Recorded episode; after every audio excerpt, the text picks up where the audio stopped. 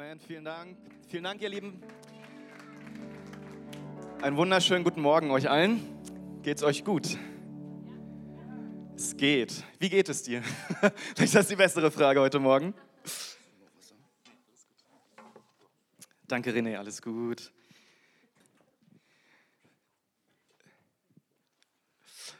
So, wir starten dieses Jahr mit einer genialen Predigtreihe und da wollen wir über die Vision der Gemeinde sprechen. Vier Sonntage haben wir uns dafür genommen. Letzte Woche hat Pastor Kai den Start hingelegt und ähm, eine grobe Übersicht gegeben über alles. Und ich hoffe, ähm, du hast was mitgenommen für die, die da waren. Wenn du heute Morgen das erste Mal da bist, hörst dir online an. Unter YouTube findest du Soundcloud, da findest du unsere Predigten online. Bald auch wieder auf unserer Homepage, die hoffentlich bald wieder ins Leben gerufen wird. Ähm, ich möchte heute Morgen mit euch über Freiheit sprechen. Und bevor ich da gleich einsteige, möchte ich aber noch mal eine Übersicht geben über die vier Themen. Und zwar, wenn ihr nicht, wer war letzte Woche da? Einfach mal nicht zur Kontrolle, sondern was mich interessiert. Okay, super, genial, dass du da warst. Hey, uns beschäftigen dieses Jahr ähm, eigentlich schon immer, seit es die Gemeinde gibt, aber ganz besonders vier Dinge, auf die wir unser Augenmerk legen wollen.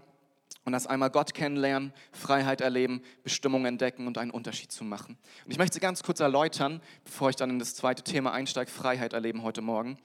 Ähm, Wisst ihr, als Jesus auf die Erde gekommen ist, da hat er eine Sache verkündet und das war eine gute Nachricht. Er, er wollte, dass alle Menschen Gott kennenlernen. Er wollte, dass Menschen erleben, was es heißt, wieder mit dem Vater in Verbindung zu kommen. Und das ist letztlich die Bekehrung, wieder zurückzukommen zum Vater.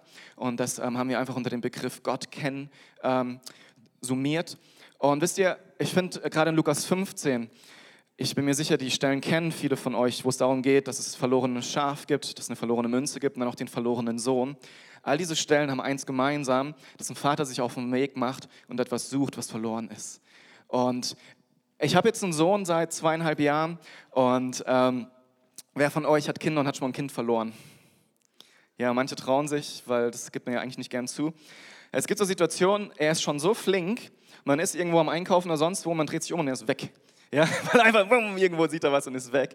Und, und, immer im ersten Moment denke ich, wow, wo ist mein Sohn? Und, und das ist immer so ein kurzer Schockmoment.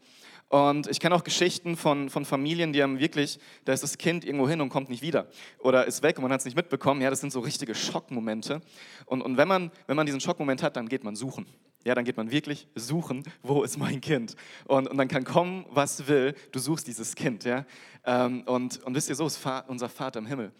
Hey, es gibt so viele Menschen auf dieser Welt, die kennen ihn nicht, die sind weg und die sucht er Tag und Nacht. Und mit diesem Gefühl im Herzen sucht Gott dich und mich und, und wie groß ist die Party, wenn er uns gefunden hat.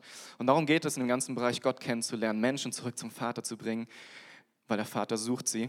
Und dahinter steht Gottesdienste, weil wir als Gemeinde sind überzeugt davon, dass die Gottesdienste ein Ort sind, wo wir das wirklich erleben dürfen, wo Menschen die Möglichkeit bekommen, sich für einen Glauben mit Jesus, für einen Weg mit Jesus zu entscheiden und zurückzukommen zum Vater. Und deswegen sind unsere Gottesdienste auch so ausgerichtet, dass wir es Gästen so einfach wie möglich machen möchten, sich hier wohl zu fühlen, sich willkommen zu fühlen, das zu verstehen, was wir erzählen ähm, und, und ihnen einfach die Möglichkeit zu geben, Jesus kennenzulernen.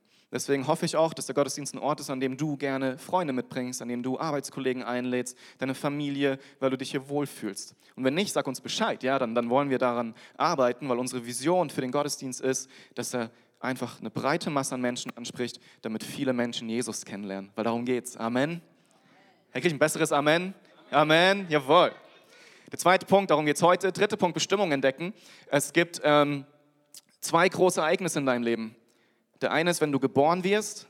Und das andere Ereignis ist, wenn du rausfindest, wozu. ja, vielleicht kennst du ähm, das schon, aber, aber letztlich hat jeder Mensch von uns ist zu was Bestimmtes geschaffen. Jeder von uns hat Gaben. Und wie gut ist es, wenn du entdeckst und herausfindest, wozu du auf dieser Welt bist. Ja, es ist so gut, das zu wissen, ähm, rauszufinden, was meine Identität, was sind meine Begabungen, was ist mein Auftrag hier auf der Erde. Und wir wollen euch dabei helfen. Und wir werden das machen, indem wir ab nächsten Monat, ab dem ersten Sonntag im Februar und dann das ganze Jahr durch, Ostern, Heiligabend, wir ziehen es komplett durch, jeden Sonntag gibt es die Möglichkeit für Next Steps. Das ist... Ähm, letztlich ein kleines Jüngerschaftstool, wo jeden Sonntag nach dem Gottesdienst 12.15 Uhr wir eine Stunde kompakt uns mit verschiedenen Themen beschäftigen, vier in der Zahl. Die stehen auch in unserem Monatsprogramm. Und wenn es einen fünften Sonntag gibt, dann fällt es aus. Aber der erste Sonntag, Programm 1, zweite Sonntag, Programm 2 und so weiter. Ja? Und ich glaube, das wird extrem ermutigend. Das wird euch helfen zu verstehen, wer wir als Gemeinde sind, warum wir machen, was wir machen, auch was deine Gaben sind, wie du sie einsetzen kannst und so weiter. Und das ist nicht nur für unsere Gäste, sondern es ist für jeden einzelnen von euch. Deswegen erwarten wir, dass auch in den ersten Monaten alle von euch teilnehmen, weil es wird genial, es wird ein Riesensegen für dich und für die Gemeinde. Und Gäste sind natürlich auch herzlich willkommen. Und einen Unterschied machen, zuletzt, ich glaube, ein Mensch ist dann am erfülltesten und am glücklichsten, wenn er in dem Willen Gottes lebt. Wenn er das macht, wozu er bestimmt ist, ja, wenn er es erstmal rausgefunden hat, ist eine Sache, aber es dann auch zu tun, ist nochmal eine andere Sache. Und wir wollen euch helfen als Gemeinde, da reinzufinden. Wo kannst du einen Unterschied machen in dieser Welt? Wo kannst du an diesen Platz kommen, zu dem Gott dich gesetzt hat und an diesem Platz wirken und walten und Segen sein? Hey, das kann in der Arbeit sein, das kann in der Familie sein, es sollte überall sein, es kann in der Gemeinde sein, überall, aber das ist, das ist, wozu wir euch ermutigen wollen. Und wisst ihr, das ist auch nicht neu, diese vier Punkte, die gibt es in eigentlich jeder Gemeinde, wenn man genau hinschaut. Die gab es auch früher hier. Da hieß es, glaube ich, finden, feiern, fördern, freisetzen. Aus der Gemeinde, aus der ich komme, hieß es erreichen, entscheiden, entwickeln in Jüngerschaft und entsenden. Dann heißt es beim anderen begeistern, entscheiden, nachfolgen, senden. Also wisst ihr, jede Gemeinde hat grob diese vier Punkte auf ihrer Agenda, weil das ist letztlich die, die ich sag mal, die Kernversprechen Gottes an uns. Ja, das ist das, worum es letztlich geht, dass wir Gott wieder neu kennenlernen, ja, unseren Vater kennenlernen, uns letztlich bekehren, dass wir heil werden, frei werden, dass wir das, was Gott uns verheißen hat, dass wir das in Anspruch nehmen und leben, dass wir dann entdecken, wozu sind wir eigentlich da und dann einen Unterschied machen in der Welt. Entsenden, Jünger machen, der große Missionsbefehl, wir finden es immer wieder. Ähm, ich möchte euch mal ein paar Stellen, oder ich nehme mal eine Stelle dazu. Wir haben es zum Beispiel in 2. Mose 6, als ähm, Gott die Israeliten aus Ägypten befreit. Ja, das kennen wahrscheinlich viele von euch, die großen zehn Plagen und, und der Pharao und Mose und sie gehen durchs Meer und, und es ist wahnsinnig.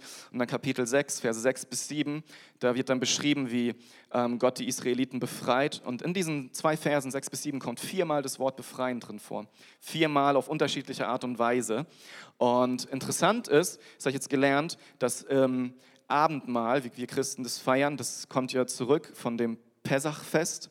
Ähm, und in diesem Fest, da haben die Juden, tun sie immer noch, da trinken die vier Becher Wein, viermal, und sie lesen genau diese Stelle, weil sie viermal diese Freiheit Gottes proklamieren auf unterschiedliche Bereiche. Und wenn wir ins Lukas-Evangelium schauen, ähm, wo er das Abendmahl mit seinen Jüngern nimmt, dann nimmt er auch mehrmals einen Becher Wein. Das ist ganz spannend, nur so am Rande für alle, die so lehrbegeistert sind und sich gerne in die Bibel reinkramen. Das ist richtig cool. Aber in Jesaja 61 lesen wir das bei Jesus. Ähm, das ist die Stelle, die ihr zitiert am Anfang der Evangelien und sagt, wozu bin ich eigentlich da? Lukas, äh, Jesaja 61, die ersten Verse. Der Geist des Herrn hat von mir Besitz ergriffen, denn der Herr hat mich gesalbt und dadurch bevollmächtigt, den Armen gute Nachricht zu bringen. Ja, Gott kennenlernen, feiern, finden, wie auch immer ihr es nennen wollt. Und er hat mich gesandt, den Verzweifelten neuen Mut zu machen, den Gefangenen zu verkünden, ihr seid frei, eure Fesseln werden gelöst. Ja, darum geht es heute. Er hat mich gesandt, das Jahr auszurufen, in dem der Herr sich seinem Volk gnädig zuwendet und den Tag anzusagen, an dem unser Gott mit unseren Feinden abrechnen wird.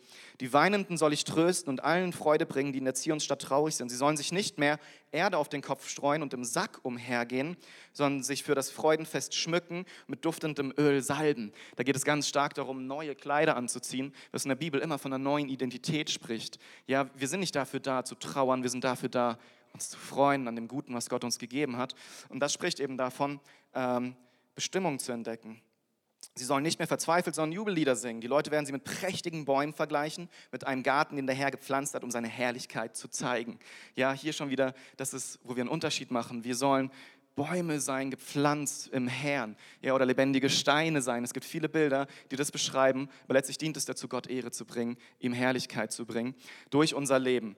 Und, und diese vier Punkte, die wir jetzt die nächsten Wochen mit euch anschauen, die finden sich auch im, im, im Sendungsbefehl von Jesus, dem großen Missionsbefehl Matthäus 28. Die finden sich immer wieder in der Bibel. Im Kolosserbrief ist eine Stelle, wo wir es finden, in Epheser. Und das ist halt der Grund, warum so viele Gemeinden letztlich genau das machen. Eigentlich alle Gemeinden, weil wir alle haben die gleiche Vision, wir alle haben den gleichen Auftrag. Es ist nur spezifisch, je nachdem, in welcher Stadt und Kultur wir sind, prägt sich das verschieden aus.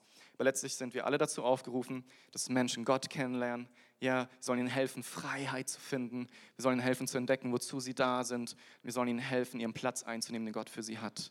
Freiheit finden, Bestimmung entdecken, einen Unterschied machen. Amen. Seid ihr noch mit mir? Super. Heute Morgen möchte ich mit euch in ähm, den zweiten Teil einsteigen, Freiheit erleben. Und ich glaube, dass diese Phasen aufeinander aufbauen zu einem gewissen Teil. Ähm, den ersten, ja, den kannst du gar nicht umgehen, sonst kannst du gar nicht erst einsteigen in den Prozess. Du musst erstmal Gott kennenlernen, du musst dich bekehren. Dann ist es ganz existenziell, dass du anfängst, Freiheit zu erleben. Dass du anfängst, die Freiheit zu finden und zu entdecken, die Gott für dich hat. Weil erst dann, wenn du wirklich durch diesen Prozess durch bist, durch Phase 2 hindurch, kannst du wirklich erst anfangen, die Phase 3 und 4 zu leben. Natürlich läuft es teilweise parallel. Du kannst auch noch mit viel Ballast in, dein, Ballast in deinem Leben, kannst du auch schon anfangen, ne, einen Unterschied zu machen in deiner Welt. Du wirst niemals in diese Fülle kommen, du wirst niemals in das große Ganze kommen, was Gott für dich hat, wenn du nicht durch Phase 2 durchgehst.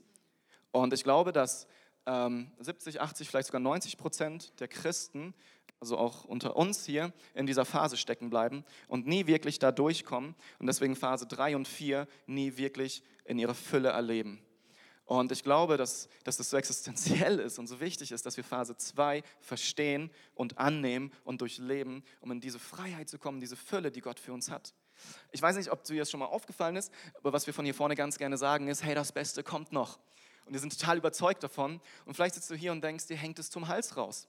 Weil du siehst eine Situation und du denkst, meine Güte, das sagt ihr seit zehn Jahren, ich erlebe es nicht. Ja, und, und, und wo soll das denn sein? Hey, dann mache ich dir Mut, hör zu heute Morgen. Ja, hör ganz aufmerksam zu, weil dann steckst du wahrscheinlich in Phase 2 fest. Und deswegen kommst du nicht in das, was Gott für dich hat, weil du immer noch in Phase 2 feststeckst. Und darum soll es heute Morgen gehen. Und wisst ihr, in der Stelle aus, aus Exodus 6, also 2. Mose 6, als, als Gott die Israeliten aus Ägypten rausführt, ähm, da erlöst er sie, sie kommen raus unter dieser Knechtschaft, unter dieser Sklaverei. Aber was dann noch viele, viele, viele Jahre dauert, ist Ägypten aus ihnen rauszubringen. Ja, dass sie, ich meine, sie sind 400 Jahre fast in Ägypten, sie sind geprägt durch diese Kultur, Sklaven zu sein, einem Herrn zu dienen, der absolut gottlos ist, der nichts mit dem Gott zu tun hat, dem sie dienen. Und sie sind davon geprägt, ihre Kinder sind davon geprägt, über viele Generationen. Jetzt sind sie plötzlich frei davon das heißt noch lange nicht, dass sie frei sind, ja, innen drin.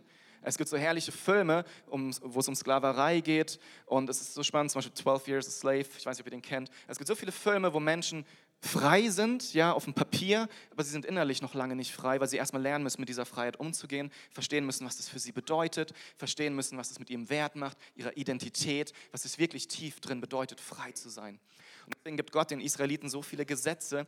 Ihr werdet merken, diese Gesetze, die dienen alle dazu, ihnen zu zeigen, wie lebe ich denn als freier Mensch? Wie lebe ich als freier Mensch? Wie lebe ich miteinander? Ganz viele Gesetze dienen darum, wie gehe ich eigentlich miteinander um? Und ähm, das sind teilweise revolutionäre, einzigartige Gesetze, ja, wie Auge um Auge, Zahn um Zahn. Wir denken, wow, das war krass. Aber letztlich gesehen war früher, hey, du tust mir irgendwie aua, ich bring dich um. Ja, die Blutrache, Rache, Rache, Blutrache. Ähm, und dann kommt Gott und sagt, nee, nee, nee, hör mal, wenn, wenn er dir nur einen Zahn ausschlägt, dann höchstens einen Zahn, ja? Also das ist schon revolutionär für die Zeit. Also, ne, um das mal so in Kontext zu bringen. Und so müssen auch wir Christen, wenn wir uns bekehren, müssen wir verstehen, dass wir dann neues Leben haben, aber noch lange nicht frei sind. Und ich erkläre euch das jetzt heute Morgen und ich hoffe, ihr passt gut auf. Ich habe sehr viele Bibelstellen dabei, ähm, viele Folien. Es wird richtig Arbeit heute Morgen, deswegen sitze ich auch, damit ihr euch gut konzentrieren könnt, hoffe ich. Und ich hoffe, du gehst trotzdem mal mutig raus. Ich habe mir einen Timer gestellt. ja, aber, aber geh mit. Ich glaube, es wird dein Leben verändern. Und wie gesagt, wenn wir diesen Schritt gehen, wenn wir, wenn wir durch diese Phase hindurchgehen, das wird dein Leben verändern, so wie Gott sich das vorgestellt hat für dich. Okay, erste Bibelstelle, Epheser 2, 8 bis 9. Noch einmal, durch Gottes Gnade seid ihr gerettet, und zwar aufgrund des Glaubens. Ihr verdankt eure Rettung also nicht euch selbst, nein, sie ist Gottes Geschenk. Sie gründet sich nicht auf menschliche Leistung, sodass niemand vor Gott mit irgendetwas groß tun kann. Wisst ihr, Rettung zu finden, Erlösung zu finden, sich zu bekehren, ist leicht. Vielleicht glaubst du mir das nicht, weil du schon seit Jahren für einen Arbeitskollegen betest, aber diesen Schritt zu sagen, ich glaube jetzt an Jesus, ich möchte das annehmen, was er für mich hat, ist unglaublich einfach und leicht. Und für manche ist es sogar zu leicht. Vielleicht merkst du das in Gesprächen mit Menschen, die sagen dann, wie alles Gnade, alles geschenkt. Herr, das ist mir irgendwie zu billig. Es kann doch nicht so einfach sein. Doch ist es. Ja, aber wie kann es denn dann sein, dass die Bibel so viel auch von Werken spricht und wir müssen uns anstrengen? Es gibt Gnade und Werke.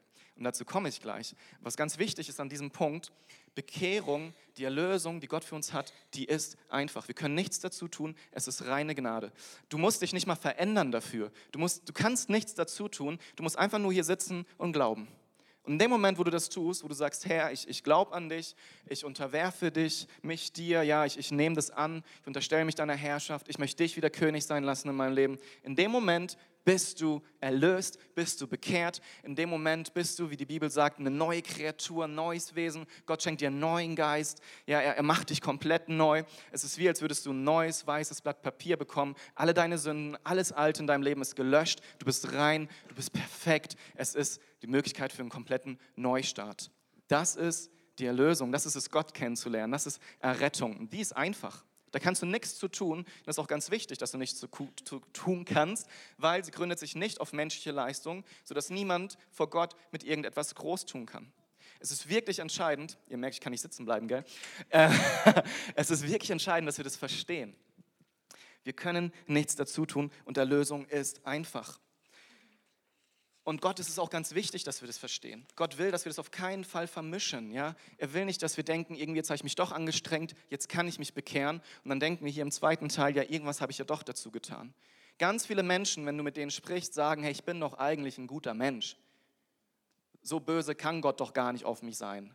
Der soll mich wirklich verurteilen, wenn ich in den Himmel komme. Ich hab doch, ja, und dann zählen sie meistens auf. Hey, ich schlag meine Frau nicht, ich habe noch nicht beim Finanzamt betrogen, ich habe noch nicht dieses gemacht und jenes, ich habe noch nie Drogen genommen, ja, und dann, und dann, ich weiß nicht, ob du schon so Gespräche hattest, aber Menschen sind zutiefst von sich überzeugt, dass sie irgendwie doch gut sind.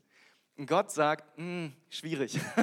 Und, und Erlösung kannst du dir nicht erkaufen. Du kannst nichts hinzutun. Das ist ein ganz reines Geschenk von mir aus Gnade.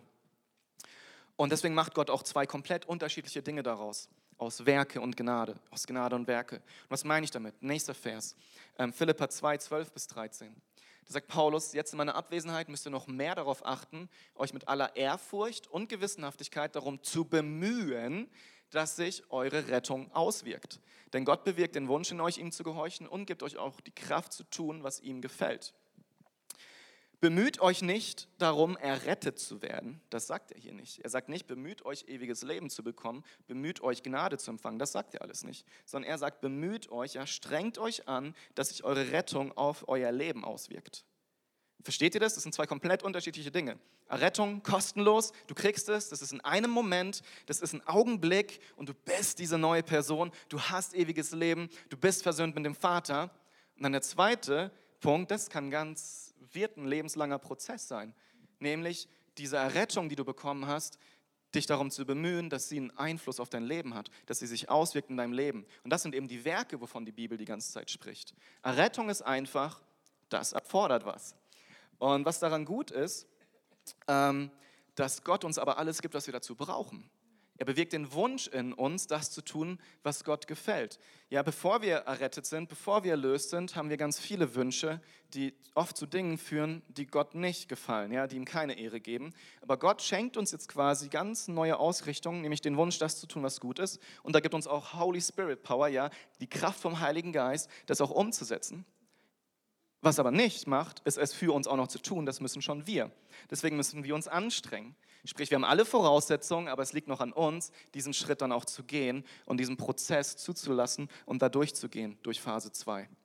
Also nochmal, vermischt es nicht, das ist ganz wichtig. Erlösung, zack, bang, ja, da ist sie, ganz einfach. Du kannst sein, wie du willst, du kannst kommen, wie du bist. Es, es geht nicht um dich in diesem Punkt, es geht allein um Gott. Und dann fängt aber der Prozess an der Veränderung, wo wir in Freiheit kommen, wo wir immer mehr umgestaltet werden in das, was Gott für uns hat. Und das ist anstrengend. Und da bist du gefragt. Und Gott gibt dir alles, was du zu brauchst, aber du bist darin gefragt. Warum funktioniert das so? Der Mensch besteht aus drei Dingen. Zuerst mal den Körper. Ich stehe jetzt doch wieder auf. Und zwar ist der Körper ja unser physisches. Ja?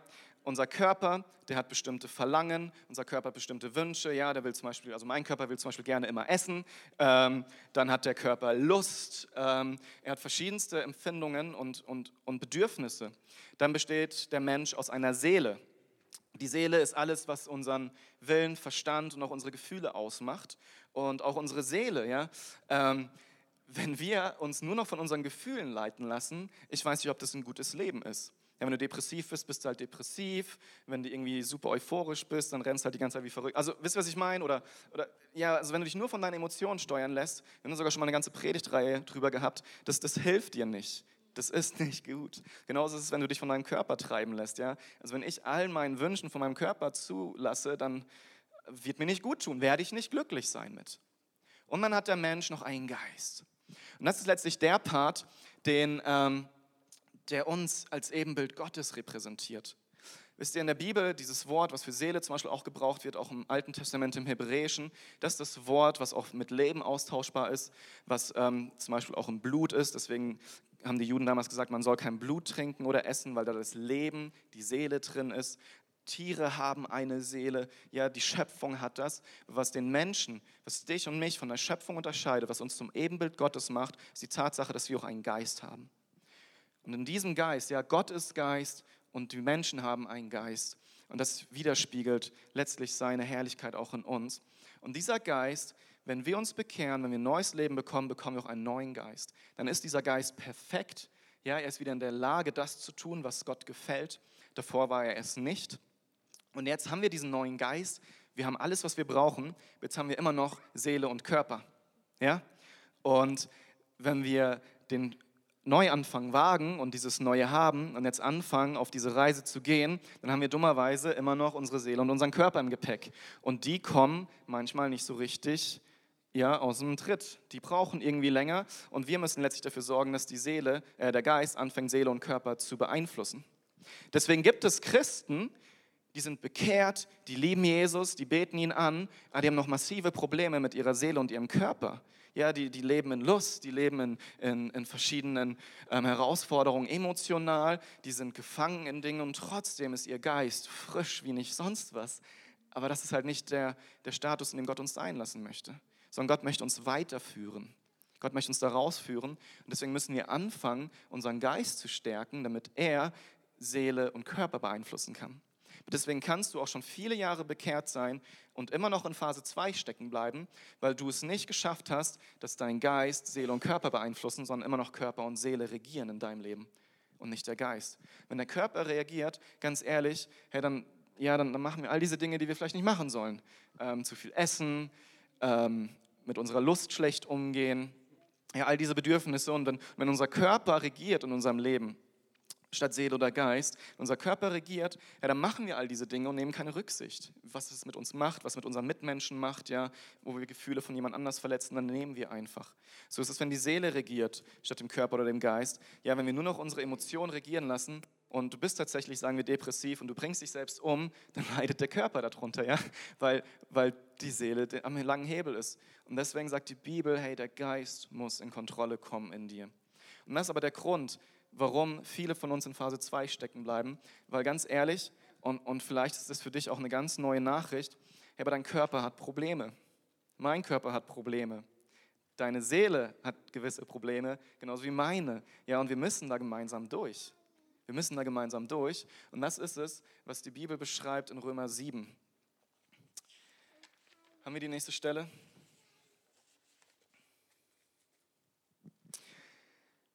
Wir finden demnach unser Leben von folgender Gesetzmäßigkeit bestimmt. Ich will das Gute tun, bringe aber nur Böses zustande. In meinem Innern stimme ich dem Gesetz Gottes freudig zu, bei meinen Gliedern, in meinem ganzen Verhalten sehe ich ein anderes Gesetz am Werk. Dieses Gesetz liegt im Streit mit dem Gesetz, das ich innerlich bejahe und macht mich zu seinem Gefangenen. Wir bleiben erstmal da. Paulus kennt das und Paulus schreibt es zu unserem Trost. Wisst ihr, Paulus, einer der großen Apostel Gottes, einer, wo wir denken, der hat eigentlich alle bei, alles beieinander, selbst der kennt diesen Kampf in uns. Letztlich ist das Geist gegen Seele und Körper. Und er kennt diesen Kampf zutiefst und er, er kämpft diesen Kampf Und, und auch wir stecken da mittendrin. Und wisst ihr, wenn wir über Freiheit sprechen, dann möchte die Bibel uns in drei Bereichen Freiheit schenken. Und die würde ich jetzt gerne mit euch erläutern. Und bevor wir aber da weitermachen, vielleicht noch eine Info. Ähm, wir werden im, im Herbst, jetzt nicht im kommenden Kleingruppensemester im Februar, sondern im Herbst, wollen wir eine neue Kleingruppe anbieten. Und zwar wird es ähm, wahrscheinlich live heißen, wir wissen es noch nicht. Aber da in diesen Kleingruppen soll es genau darum gehen, diesen alten Ballast, ja, den Körper und Seele mitbringen, ähm, in unser neues Leben als Christ loszuwerden. Und diese Kleingruppen sollen dazu dienen, wirklich die Dinge anzuschauen, zu gucken, hey, wo sind wir nicht frei, wo stecken wir noch in Phase 2 fest und uns zu helfen, mit der Bibel, mit Gebet, durch Gemeinschaft da rauszukommen. Und das werden wir im September anfangen. Ähm, vielleicht wird es erstmal nur eine sein, vielleicht schaffen wir auch schon direkt mehr anzubieten. Soll es wirklich darum gehen, mit diesen Punkten ähm, klarzukommen und durch diesen Prozess Hilfe und Begleitung zu bekommen. Und die drei Dinge, von denen uns die Bibel frei machen möchte, das ist einmal von ähm, das ist einmal Sieg über Sünde, Heilung von Wunden und dann Autorität über den Feind. Das sind diese drei Bereiche, in denen die Bibel von Freiheit spricht, die sie uns geben möchte. Und diese drei Bereiche die möchte ich jetzt nochmal im Einzelnen mit euch anschauen. Und Sieg über Sünde fängt eben genau da an, in Römer. Wir sehen diese, dieses Problem, diesen Kampf zwischen Geist und zwischen unserem Körper und unserer Seele. Und wir merken, hey, wir wollen ja, dass der Geist stark wird, aber das Fleisch ist so schwach. Ja, und Paulus steckt mittendrin in diesem Kampf. Und es schreibt als Ermutigung für uns, dass wir wissen, wir sind nicht alleine in diesem Kampf. Und das ist ganz wichtig, weil, hey, wenn du dich entscheidest, Jesus nachzufolgen, dann, dann wirst du eben nicht direkt von allem frei sein. Ja? Ich hoffe, das hast du jetzt verstanden. Dein Geist ist zwar erneuert, aber da hängt noch mehr dran an dir. Und wisst ihr, Sünde sind letztlich diese Dinge, wo du selbst dich schlecht entscheidest. Sünde sind die Dinge, die du dir selber antust. Sünde sind die Dinge, wo du Sachen machst und Entscheidungen triffst, die dir letztlich selber schaden. Das ist die Sünde von der die Bibel ganz viel spricht, die uns letztlich von Gott trennt. Die Bibel sagt, hey, dir ist deine Sünde vergeben, aber ich will dich nicht nur vergeben, ich will dir frei machen davon und dir helfen, Sieg über die Sünde in deinem Leben zu bekommen. Davon spricht die Bibel an ganz vielen Stellen und wir sollen das erleben. Komme ich in den Himmel mit meinen Problemen und meinen Sünden? Ja, weil du bist errettet. Bist es der Zustand, in dem du dich wohlfühlst und den Gott für dich will? Nein. Ja, an irgendeinem Punkt in deinem Leben musst du ein für alle Mal sagen, hey, bis hierhin und nicht weiter. Und, und du musst brechen mit dieser Sünde, sonst wirst du dein Lebenslang nicht glücklich. Es ist einfach ein Fakt. Und wisst ihr, die Bibel hat uns alles gegeben, was wir brauchen, um zu triumphieren über Sünde, um siegreich hervorzugehen aus diesem Kampf. Aber du musst es, du musst es wollen. Ja? Und das ist eben der Sieg über die Sünde, zu dem Gott uns befreit.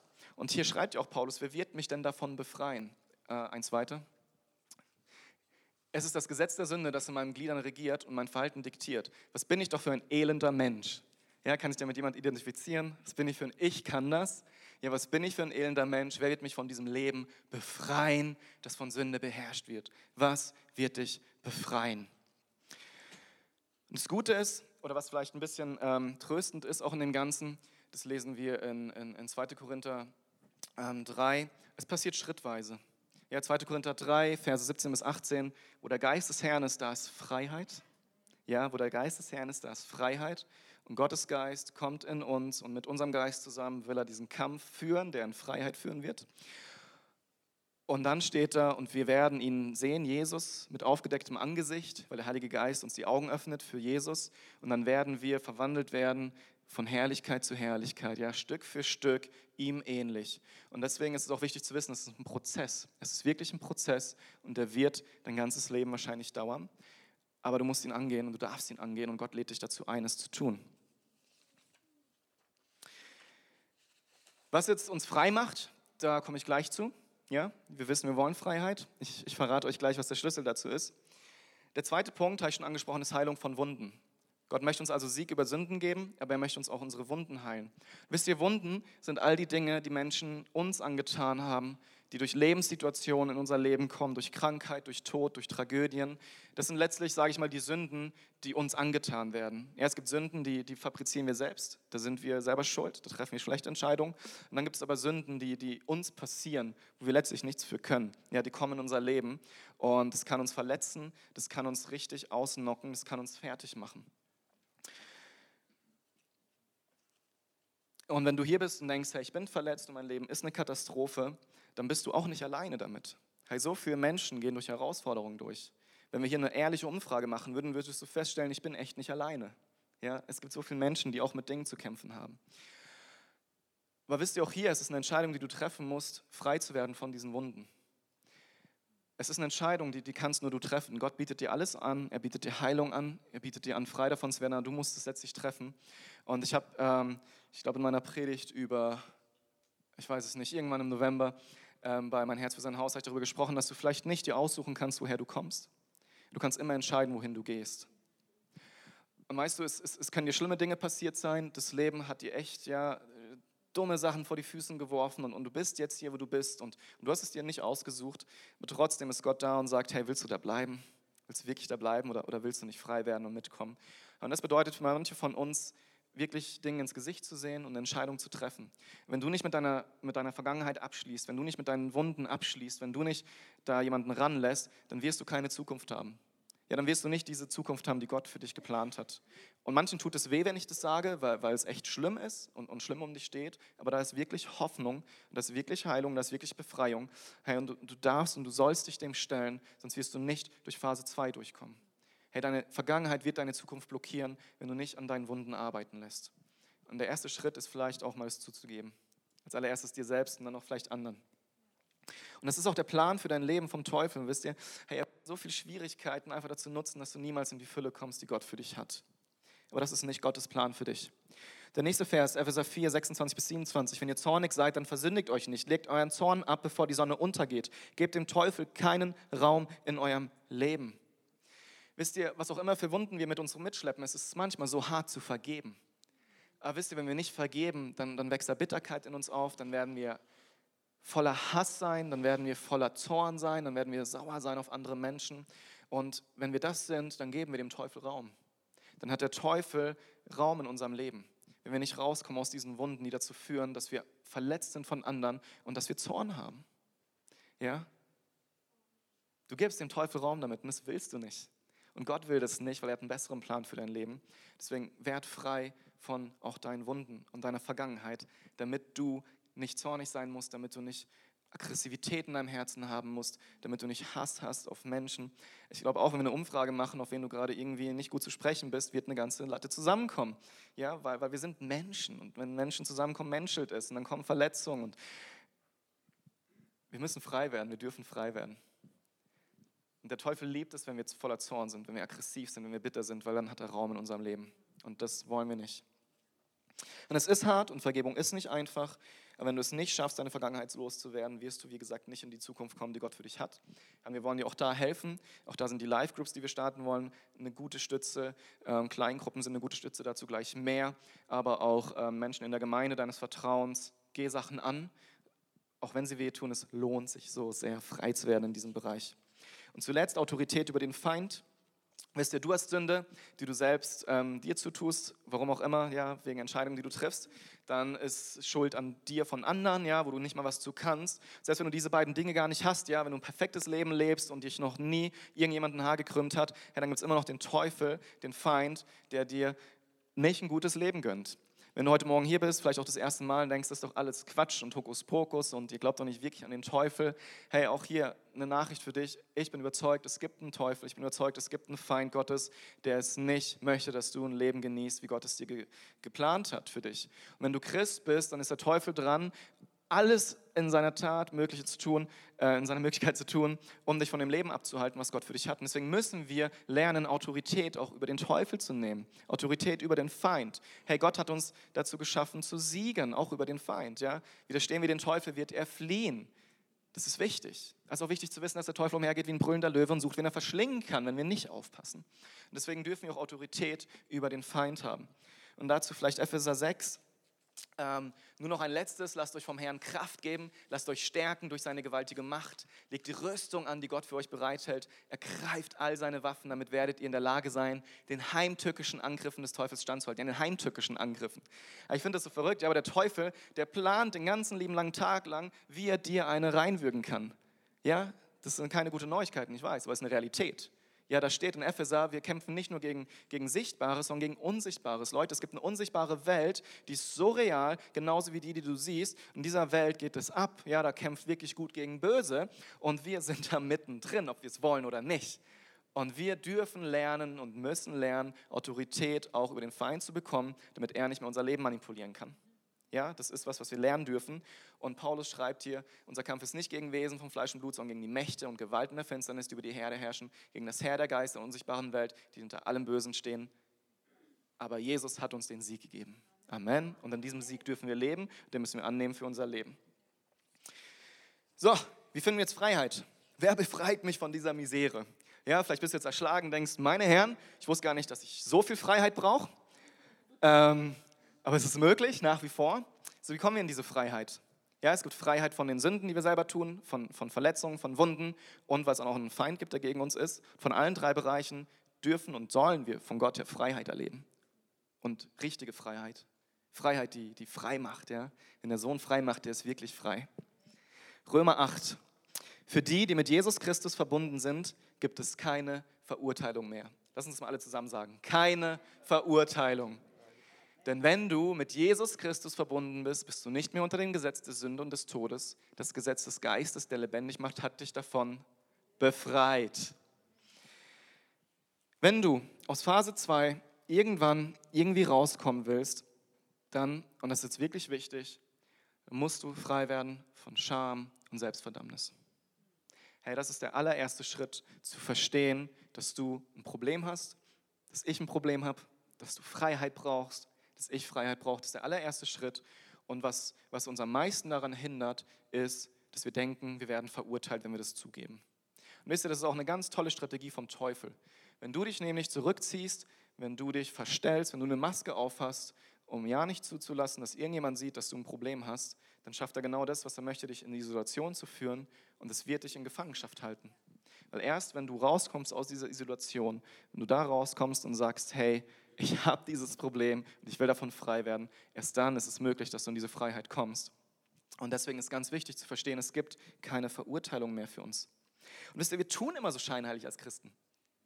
Hey, mein großer Bruder, der hat ähm, sich auch irgendwann für Jesus entschieden und der war in manchen Gemeinden in München, da war er noch relativ frisch mit Jesus unterwegs und er hat gesagt, hey Mike, diese Scheinheiligkeit von diesen Christen geht mir so auf den Sack.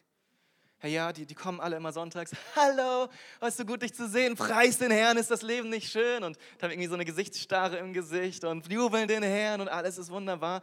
Und er kam mit seinem Problem und dachte, hey, hoffentlich sieht das keiner, weil sonst passe ich hier nicht rein. Und, und er fand es furchtbar. Er dachte, ich kann hier nicht ehrlich sein. Ich, ich muss wahrscheinlich erst noch zehn Jahre Christ sein, bevor ich da reinpasse. Wisst ihr, wie traurig das ist? Wisst ihr, wie traurig das ist? Und ich weiß, bei uns ist es nicht ganz so schlimm, aber, wie schnell geht es, dass wir, dass wir versuchen, irgendwie es so sein und scheinen zu lassen, als wäre alles gut. Wozu denn? Wen wollen wir denn beeindrucken? Gott weiß es sowieso. Und wenn du dich vor deinem Nächsten verstellen musst, bist du nicht frei. Und klar ist manchmal nervig, wenn dich jemand fragt, und wie geht's, deine Lebensgeschichte zu erzählen? Das verstehe ich, ja, musst du auch nicht immer. Aber aber überleg doch mal, wie, wie oft tragen wir Masken, wie oft sind wir nicht ehrlich vor dem Nächsten und vor allem vor uns selbst auch nicht, weil oft legen wir sie nicht ab dann vor uns, sondern wir versuchen uns abzulenken und es nicht zuzulassen, den Schmerz, den wir haben. Von dem her, wir haben alle Probleme und solange wir uns hinter dieser Selbstverdammnis, dieser Verurteilung, die wir fürchten und hinter dieser Scham verstecken, werden wir nicht frei werden. Ja, haben wir keine Chance, frei zu werden. Und das ist der erste Schritt, den wir machen möchten. Und ähm, in Römer 8, Verse 5 und 6 lesen wir, wer von euch, nee, wer sich von seiner sündigen Natur bestimmt, ach, wer, von wer von seiner sündigen Natur bestimmt ist, Entschuldigung, der folgt seinen selbstsüchtigen Wünschen. Wenn aber Gottes Geist uns leitet, richten wir uns nach seinem Willen aus, wozu uns die alte sündige Natur treibt, das bringt den Tod. Folgen wir dem, was Gottes Geist will, so bringt das Frieden und Leben. Und im nächsten Vers, Römer 12, richtet euch nicht länger nach den Maßstäben dieser Welt, sondern lernt, in einer neuen Weise zu denken, damit ihr verändert werdet und beurteilen könnt, ob etwas Gottes Wille ist, ob es gut ist, ob es Gott Freude daran hat und ob es vollkommen ist. Wisst ihr, wenn wir dieses neue Leben bekommen, wenn wir diesen neuen Geist bekommen, dann müssen wir lernen, neu zu denken. Wir müssen lernen, unser Denken zu verändern, weil da fängt alles an. Ja, wenn du Scham hast und dich verurteilt fühlst, dann ist, weil du das denkst, weil du denkst, oh, wenn der andere nur wüsste, Himmel, ja, hilf. Und, und wir müssen anfangen, unser Denken zu verändern. Das ist ganz entscheidend, doch da will Gott uns nämlich helfen. Ja, er möchte uns hier helfen, in einer neuen Weise zu denken. Und das Problem ist, wenn wir ähm, uns von unserer sündigen Natur bestimmen lassen, also wenn Körper und Seele an der Macht sind, ja, dann, dann denken wir über alles mögliche Sündige auch nach, ja, dann denken wir, dann drehen sich unsere Gedanken die ganze Zeit um Dinge, die uns eigentlich nicht gut tun. Wenn wir uns aber von Gottes Geist regieren lassen, dann werden wir anfangen, über Dinge nachzudenken, die uns gut tun, die Gott Ehre bringen, die heilsam sind, die, die schön sind, die dafür da sind, Gott die Ehre zu bringen. Und das ist letztlich dieses neue Denken, was wir brauchen und was uns gut tut. Und ich bin davon überzeugt, und ich bin mir sicher, das kannst du unterschreiben, dass der größte Einfluss in unserem Leben, den wir haben, der kommt von den Menschen um uns herum. Ich glaube, dass der größte Einfluss in unserem Leben tatsächlich von den Menschen um uns herum kommt. Die Menschen, mit denen du dich umgibst, die werden maßgeblich dein Denken prägen. Die Menschen, mit denen du dich umgibst, die werden dein Denken prägen. Nicht umsonst haben, viele Eltern Angst, wenn ihre Kinder dann in die Schule, vor allem in die weiterführende Schule kommen und denken, meine Güte, welche, welche Freunde werden sie finden? Werden sie ihnen gut tun oder nicht? Als Jugendpastor habe ich mir ganze Zeit bei manchen echt gedacht, hey, ist kein Wunder, wie dein Leben aussieht, weil schau die Freunde an, mit denen du zusammen bist. Ja? Und wahrscheinlich kann ich dir deine Zukunft voraussagen, wenn ich deine Freunde kennenlerne. Ja? Weil, weil deine Freunde, die, deine Menschen, mit denen du dich umgibst, sei es auf der Arbeit, sei es, sei es privat, selbst teilweise manche Familienmitglieder, ja, ich sage jetzt nicht, du sollst dich von allen trennen, aber ähm, die, die, die, prägen uns, die prägen unser ganzes Denken, die prägen unser Sein. Und es ist so entscheidend, dass wir uns mit den richtigen Menschen umgeben. Und ich glaube, dass, dass Menschen einen ganz, ganz großen Teil daran haben, dass wir Freiheit finden. Und wenn wir in die Bibel schauen, dann finden wir das auch überall. Gott hat uns geschaffen zu einem Volk. Ja, er nennt uns eine Herde, er nennt uns einen Leib, einen Tempel. Ähm, ganz viele Begriffe benutzt er und spricht selten das Individuum an, immer das Kollektiv, weil er weiß, der Mensch ist alleine nicht in der Lage, das zu leben, was Gott für ihn hat, sondern es ist immer im Miteinander. Und deswegen ist die Kirche auch eine Familie. Ja, er nennt uns auch Familie. Und sobald du dich bekehrt hast, gehörst du zu dieser Familie. Und in dieser Familie darfst du erleben, was es bedeutet, frei zu sein, wenn. Und dazu komme ich jetzt ähm, als nächstes, Sprüche 28, Vers 13. Menschen, die ihre Verfehlung verheimlichen, haben keinen Erfolg im Leben. Aber alle, die ihr Unrecht bekennen und aufgeben, finden Gottes Erbarmen. Ist das das Problem ist bei ganz vielen Christen, warum sie in Phase 2 stecken bleiben? Weil sie denken, ich und Jesus, wir kriegen das schon hin. Hey, ich und mein Herr, ja, wenn ich einfach ein bisschen mehr bete und, und meine Sünden ein bisschen vor ihm bekenne und noch ein bisschen Bibel, dann, dann kriege ich das schon irgendwann hin. Und das ist eine Lüge. Das ist eine große Lüge. Es mag sein, dass es in manchen Bereichen vielleicht sogar funktioniert, aber Gott hat uns Menschen zur Beziehung geschaffen. Gott hat uns dich, wenn du ein Christ bist, in die Gemeinde gepflanzt. Das ist der Ort, an dem du Erfolg haben darfst, an dem du ähm, wachsen darfst, an dem du gesund werden darfst. Und wenn du dich aus der Gemeinde zurückziehst und denkst, ich schaffe das alleine, dann wirst du es nicht schaffen.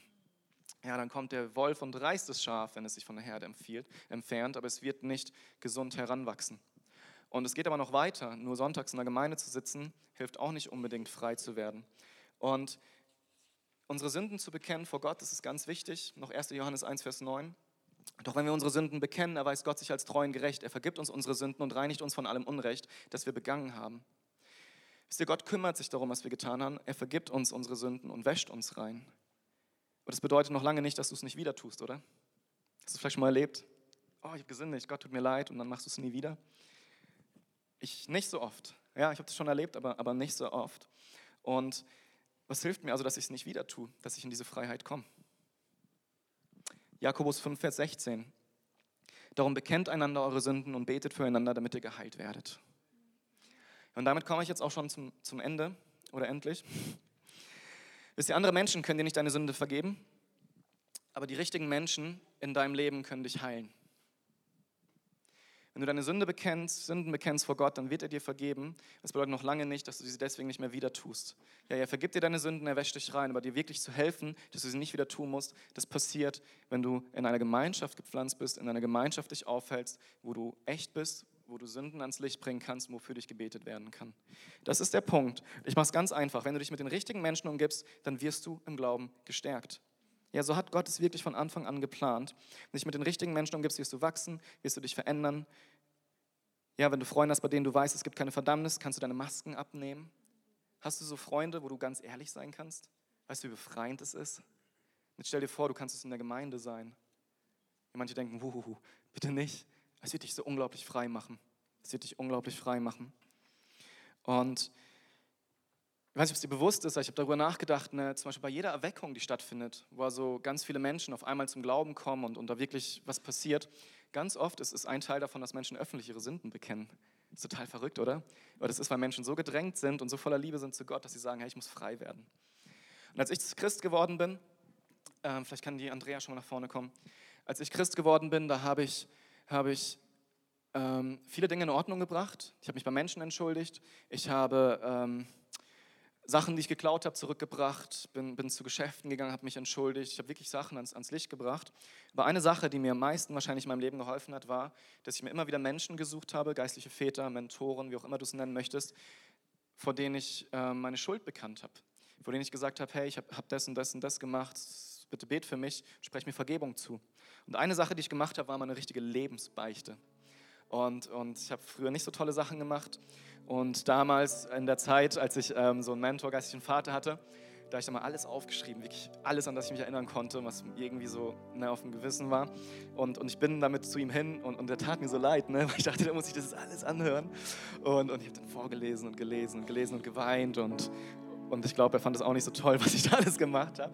Aber ich wusste, da ist keine Verurteilung. Ich wusste, hey, der liebt mich. Ich wusste, der will ja, dass ich frei werde. Und er wusste, das ist ein guter Schritt, das ist ein heilsamer Schritt. Und als wir fertig waren mit all dem, hat er mich angeschaut und gesagt, hey Mike, dir ist vergeben. Hey, das ist alles vergessen. Gott ist schon längst vergessen. Jetzt bete ich für dich, dass du das nicht mehr machen musst. Und hat er für mich gebetet. Und, und so habe ich immer wieder Momente in meinem Leben gehabt, wo ich mir jemanden gesucht habe, um, um, um auch Dinge loszuwerden. Auch jetzt, ich, ich bin fast perfekt, ja, aber, aber nicht ganz. Und ja, ja, so denkt ihr doch alle, oder? Ähm, und, und ich brauche immer wieder jemanden, wo ich hingehe und sage, hey, ich, ich habe da echt Probleme und, und bete mit mir, weil, es, weil das weiß ich, macht mich frei. Und ich kann zu Gott kommen und, und ich bekomme da Vergebung, aber was mich wirklich hilft, rauszukommen, ist, wenn ich es vor anderen bekenne. Und das hat Gott so geschaffen, das hat er so gemacht. In Galater 6 steht, hey, wenn du siehst, wie dein Bruder oder deine Schwester ein bisschen auf Abwägen ist, dann, dann, dann führ ihn zurück, ja, hilf ihm, sprich das an. Lass ihn nicht da stecken. Tragt einander eure Lasten, so werdet ihr das Gesetz Christi erfüllen. Ja, seid füreinander da. Herr, du bist nicht dazu geschaffen, alleine durchs Leben zu gehen. Das hat Gott dich nicht geschaffen. Herr, und Jesus ist an deiner Seite, weil es wird dir nicht reichen, in diese Freiheit zu kommen, wenn du dich nicht auch der Gemeinde anvertraust, weil die Gemeinde ist deine Familie, ist dein Zuhause, wozu Gott dich geschaffen hat. Und nur in der Gemeinschaft wirst du das erleben. Noch ein Gedanke, ganz zum Schluss, von Dietrich Bonhoeffer. Ich bin mir sicher, den, den kennen viele.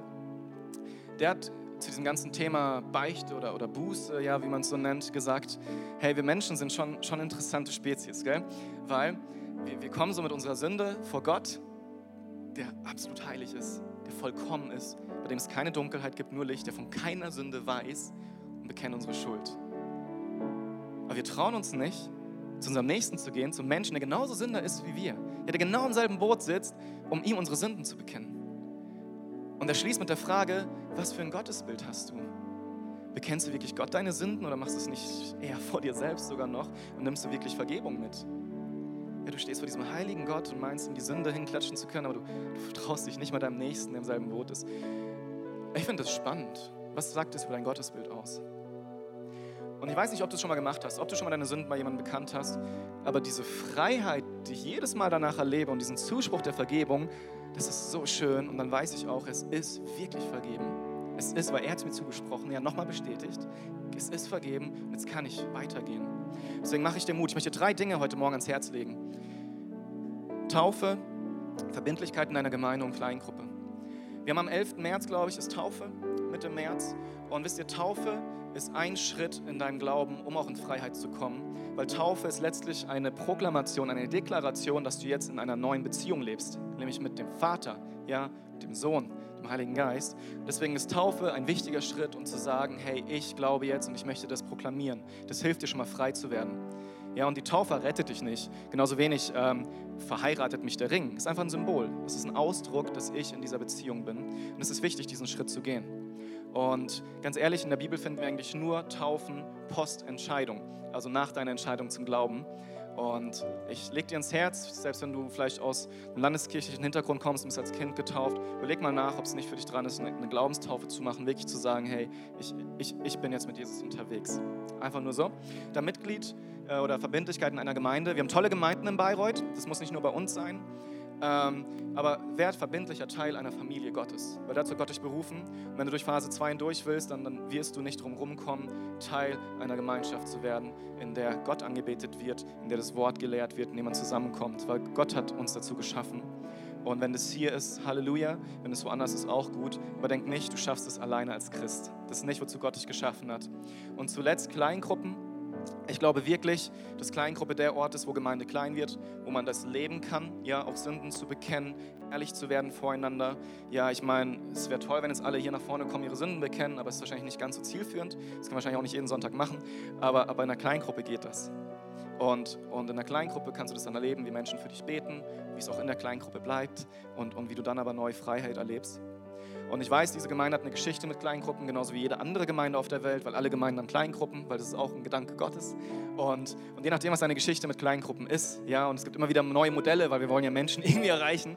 Aber, aber Kleingruppe ist tatsächlich der Ort, wo Leben stattfindet, der Ort, wo du Beziehungen in der Gemeinde erleben wirst, der Ort, wo du Freiheit erleben darfst, wo du ähm, all diese Dinge erleben darfst. Und wenn du das in deiner Kleingruppe noch nicht erlebt hast, dann, dann stoß es mal an oder gründe eine neue Kleingruppe. Jetzt, 11. März, geht es auch los mit Kleingruppen ähm, wieder neu. Von dem her, ich mache dir Mut. In einer kleinen Gruppe wirst du das wahrscheinlich am ehesten erleben. Und wenn du nicht in einer kleinen Gruppe bist, es wird Zeit. Es wird Zeit und es wird dir helfen, durch diese Phase hindurchzukommen, um in diese Fülle zu kommen, die Gott für dich hat. Lass uns aufstehen. Vielen Dank für eure Aufmerksamkeit. Ich weiß, es war lang. Ich hoffe, du bist nicht erschlagen, sondern ermutigt.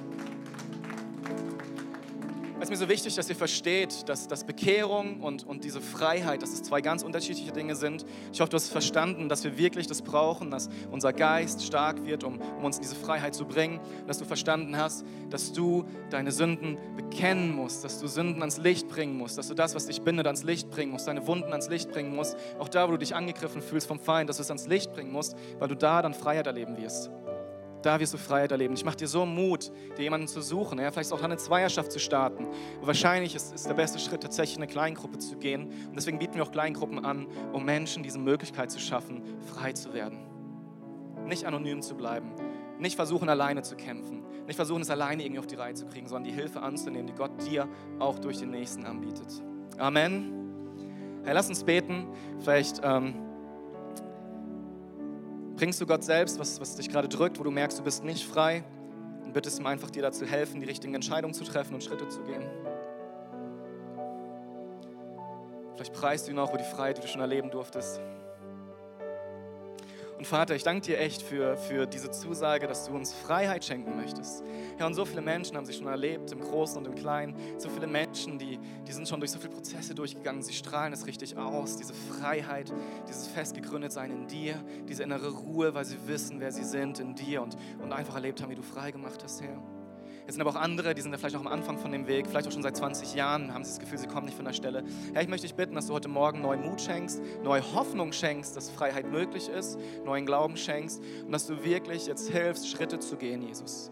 Herr, diese Chance nicht an sich vorbeiziehen zu lassen, sondern wirklich zu sagen, hey, ich will endlich mal durch Phase 2 durch. Ich will diese Freiheit, die der Vater für mich hat. Und, und ich, ich akzeptiere nicht mehr länger diese Gebundenheit, diese Wunden oder diese Sünde, die irgendwie noch in mir reagiert. Herr, ich, ich möchte es nicht mehr. Ich möchte frei sein. Ich möchte frei sein. Und ich spreche dir zu, da ist Freiheit möglich. Und, und geh einen Schritt. Geh den richtigen Schritt. Im Namen Jesus spreche dir wirklich Mut zu und Glauben, weil Gott will nicht, dass du da stehen bleibst, wo du jetzt bist. Der hat, der hat so ein herrliches, wundervolles Leben für dich in Freiheit. Ich bete, dass du das empfängst und da reinkommst im Namen Jesus. Amen. Amen. Gott ist so gut. Lass uns Gott einen Applaus geben. Es ist einfach Hammer, was er für uns geplant hat. Ich möchte zum Schluss uns einfach noch unter den Segen Gottes stellen. Wenn du heute Morgen das erste Mal hier bist, dann geh doch auf dem Weg nach draußen noch kurz beim Infopunkt vorbei. Die haben ein Geschenk für dich, so ein Willkommenspaket, da ist ein Gutschein für das Kaffee drin, ein paar Informationen. Ansonsten ganz herzliche Einladung zum Gottesdienst nächste Woche Sonntag wieder. Da werden wir in Teil 3 einsteigen, Bestimmung entdecken, das wird Pastor Kai wieder machen. Und ähm, bleib noch hier, genieß noch die Gemeinschaft mit uns bei einer Tasse Kaffee. Und ich wünsche euch eine geniale Woche und stelle euch jetzt unter den Segen. Der Herr segne dich und behüte dich. Der Herr lasse sein Angesicht leuchten über dir und sei dir gnädig. Der Herr sein, ähm, erhebe sein Angesicht auf dich und schenke dir Frieden. Amen. So, dann zeige ich, wie perfekt ich bin. Amen. Hey, habt eine super Woche, seid gesegnet. Amen.